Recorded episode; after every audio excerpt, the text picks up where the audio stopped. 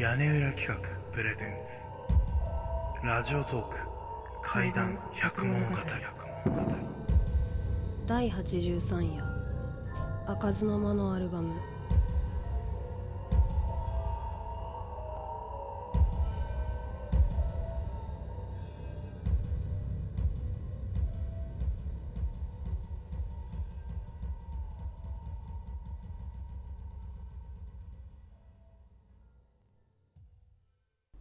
これは子供の頃引っ越す前に住んでいた一軒家での話です。その一軒家には玄関を上がるとすぐ横に和室がありました。入り口の障子戸はずっと閉めたままでいわゆる開かずの間のような部屋となっていて気にはなっていましたがタブーのような空気感が家族内にあってずっと触れずにいました。しかしある日両親が出かけて私一人が留守番をしている時にふと気になって和室の中を覗いてみたのです。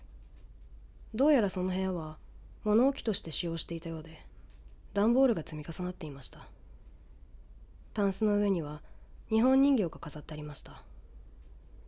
黒いおかっぱ頭の女の子の人形で真っ白な顔に赤い口紅と真っ赤な和柄の着物が印象的でした。取りやすい位置にあった段ボールの中を見てみると古いアルバムがあったので取り出してページをめくると見知らぬ女の子が私の両親と写っています。ですが私は一人っ子です。親戚の子供かなと思ってそのままアルバムは元の段ボールへ戻しましたがその日の夜から寝ていると体の上で誰かが跳ねているような衝撃を感じるようになりました。それは結構な重さで明らかに人間の両足で踏みつけられている感覚がしたのですが目を開けたくても体が硬直して動けません。1週間くらいその状況が続いて完全に寝不足と疲労を感じていた私は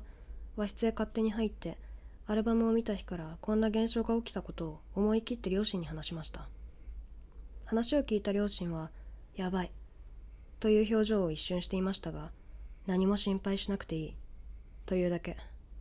明らかにアルバムに写っていたあの女の子と関係があるようでしたが深くは追求しませんでした。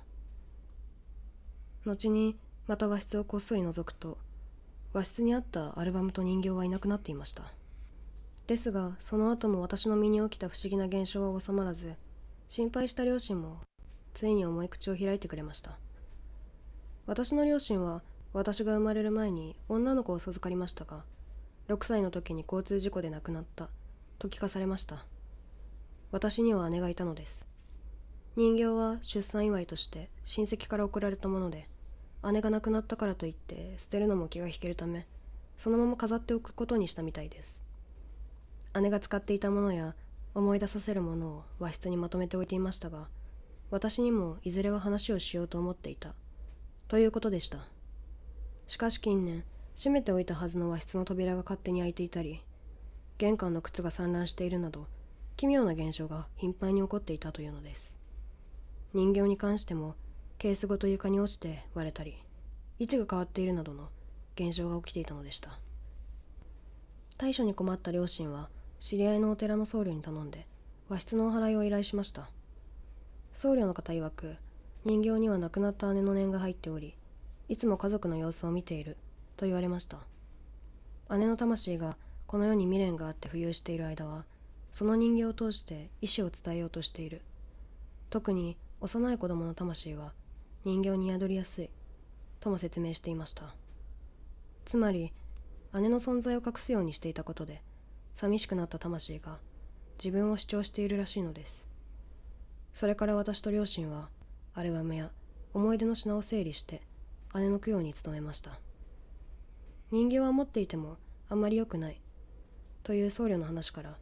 有名な人形寺に持参することとして姉の持ち物を残しすぎているのも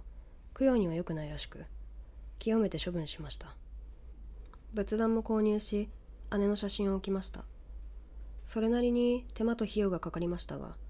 全てのお清めやお祓いを済ませた後はぱったりと奇妙な現象が起こることもなくなりました。最後に両親が仏壇の前で「今まで隠しててごめんね」と言って泣いていた姿が忘れられません。今では姉の誕生日には線香をあげたり思い出話をしたりしています。きっと姉も天国で見守ってくれているのだと勝手に思っています。